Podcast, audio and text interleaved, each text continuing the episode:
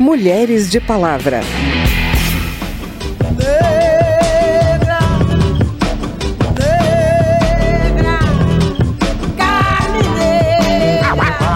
Os racistas sempre existiram. Eles apenas tinham outro comportamento. Para além dos índices de violência, as mulheres negras também foram as mais afetadas pelos impactos socioeconômicos da pandemia. Não posso me contentar com o que temos feito. Esse arroz e feijão que temos feito não tem sido suficiente para estas mulheres. Que fez e faz história segurando esse país no braço, meu irmão. O cabo aqui não se sente revoltado porque o revólver já está engatilhado. Não se pode falar sobre fim da violência contra a mulher sem falar de combate ao racismo. Entre as mulheres vítimas de violência, as pretas são a maioria. As camadas de preconceito sobre cor da pele, gênero e condição social vão se sobrepondo e misturando e tornam o Brasil um dos lugares no mundo mais perigosos para elas. Nesses 21 dias de ativismo pelo fim da violência contra a mulher, o debate começa por aí, pelo racismo. Eu sou Vera Morgado e te convido a me acompanhar a partir de agora.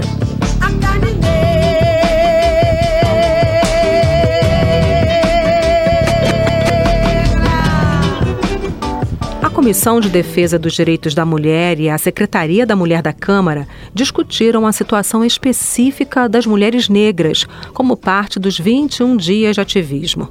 A Carla Alessandra nos conta que a violência é agravada pelo racismo estrutural. Em 2020, 17 milhões de brasileiras foram alvo de alguma forma de violência, segundo o Fórum de Segurança Pública. A deputada Tereza Nelma, do PSDB de Alagoas, lembrou que essa violência atinge 52% das mulheres pretas, 40% das mulheres pardas e 30% das mulheres brancas. Para a deputada, outro fator que chama a atenção é que a pandemia afetou mais as mulheres negras, que são responsáveis por 61% dos 11 milhões de lares uniparentais. Para além dos índices de violência, as mulheres negras também foram as mais afetadas pelos impactos socioeconômicos da pandemia com a perda de emprego e renda e a impossibilidade de trabalhar fora de casa.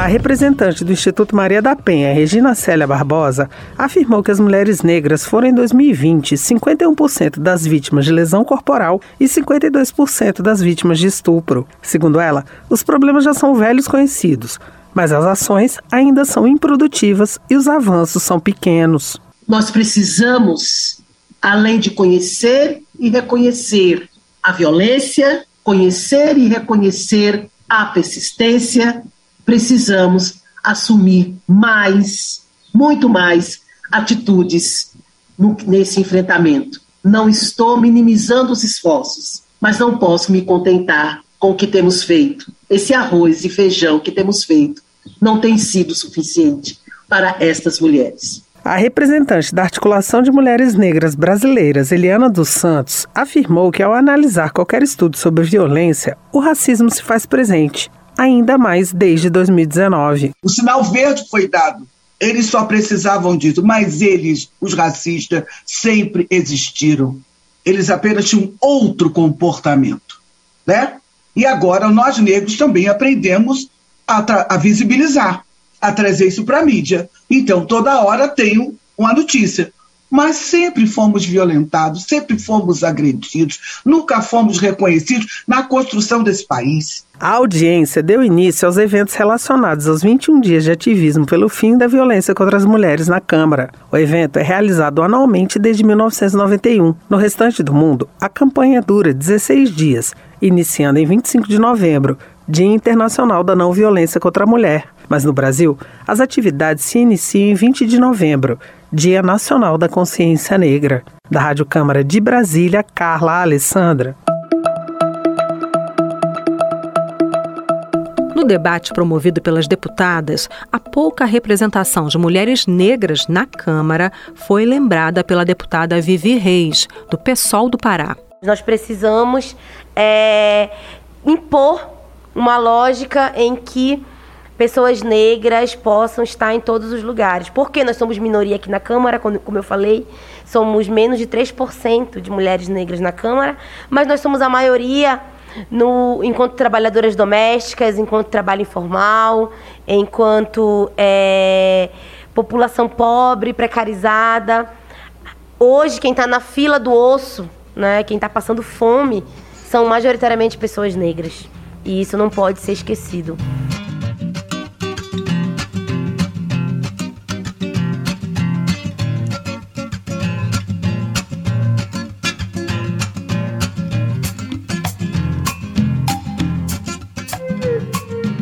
Dos caminhos para superar a violência atrelada ao racismo é conhecer e dar o devido valor à história das negras e dos negros. A artista plástica Soberana Ziza conta essa história dentro e fora das galerias. Muralista, grafiteira, multiartista, ela cresceu na zona norte de São Paulo e faz arte em grandes painéis e muros das cidades e também expõe em galerias. O tema que permeia a obra dela é o protagonismo negro. A Soberana tem hoje um trabalho sobre a história das mulheres negras, fruto de pesquisa sobre biografias, locais e construções da cidade de São Paulo. Historicamente falando, é, as mulheres em sua totalidade sofreram esse apagamento. As mulheres negras sofreram três vezes mais. E sinto um, um, outro movimento nesse contemporâneo, que é um movimento de resgate de curadores, de historiadores, de artistas, de jornalistas, a colocar essas mulheres como protagonistas nesse contemporâneo. Mas para início de, desse projeto, eu tive também que me conectar, de entender que muito dessas histórias nem eu é, tinha conhecimento dessas histórias. Então eu fiz essa volta, busquei vários cursos sobre Kemet, sobre a importância dos tecidos, e eu vi como esses símbolos, esses grafismos, essa história estava perdida e principalmente perdida para nós aqui em diáspora no Brasil. Então a minha a minha arte ela surge com essa ideia de ser uma conexão e também de questionar é, esses lugares é, da cidade de São Paulo a princípio.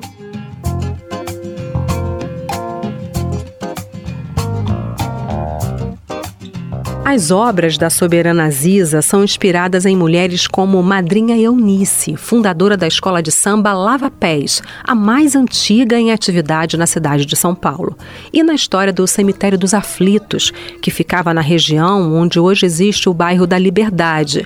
No século XVIII, era destino principalmente dos excluídos, negras e negros escravizados, pessoas pobres, indigentes e condenados à forca.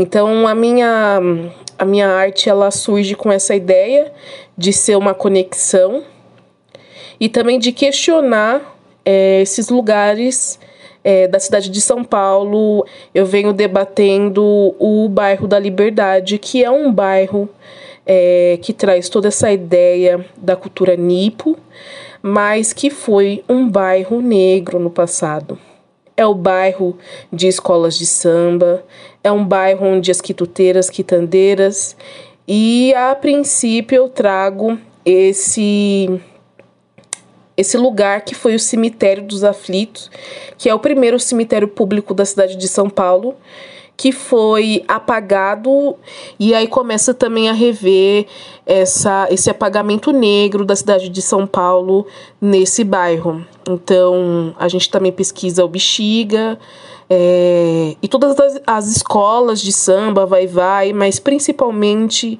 o bloco, a escola de samba Lava Pés. Você ri da minha pele, você ri do meu sorriso. Verdade é que você tem sangue crioulo. A Soberana se identifica com o movimento cultural, estético e político do afrofuturismo, que, a partir da perspectiva negra, utiliza elementos da ficção científica e da fantasia. pensando que sou uma mulher negra, periférica, gorda. É, muitas das visões, das ações, é, para mim, não são não são protagonizadas. Então eu gosto de dizer de redes de fortalecimento entre nós mulheres, do próprio afrofuturismo, porque dentro desse movimento é, existe a importância desse protagonismo. Então que essa rede seja é, fortalecida e construída por negros e protagonizada por nós. Então eu gosto de trazer essa ideia é, do afrofuturismo e também das várias redes coletivos que onde eu fiz parte. O afrofuturismo para mim ele é estética, ele é moda, ele é tecnologia, esse movimento de entender as nossas potências e de se se enraizar e de se tornar rede, uma rede afrocentrada, uma rede onde o, o protagonismo seja negro.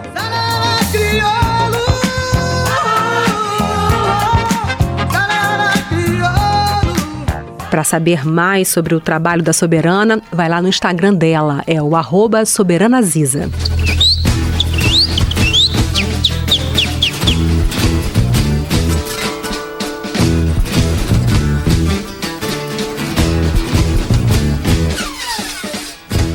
Para terminar, a gente fala da criação de uma lei motivada pelo caso emblemático da influenciadora digital Mariana Ferrer, constrangida e humilhada durante uma audiência na frente do juiz pelo advogado do acusado de estupro. A lei, que já foi sancionada, prevê punição para atos contra a dignidade de vítimas de violência sexual e das testemunhas do processo durante julgamentos. A punição passa a ser de um a quatro anos de reclusão, além de multa. E a pena fica sujeita ao acréscimo de um terço em casos de crimes sexuais.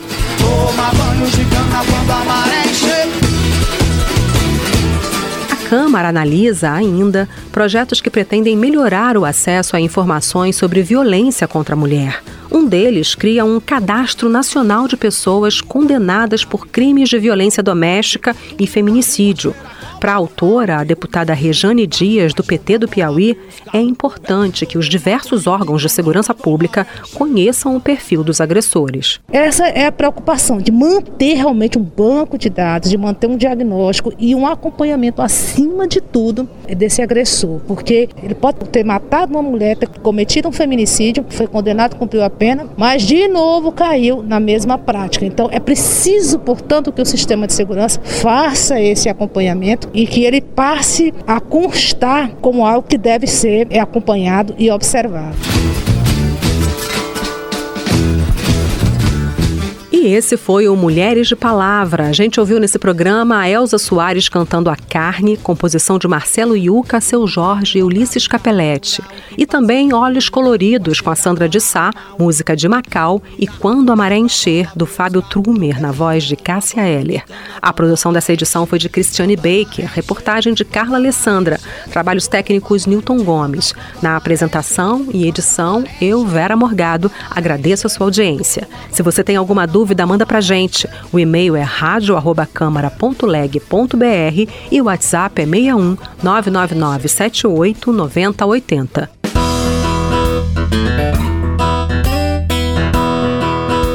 O Mulheres de Palavra é produzido pela Rádio Câmara e transmitido pelas rádios parceiras em todo o Brasil, como a Rádio Web MD Projetos Sociais de Juazeiro do Norte, no Ceará.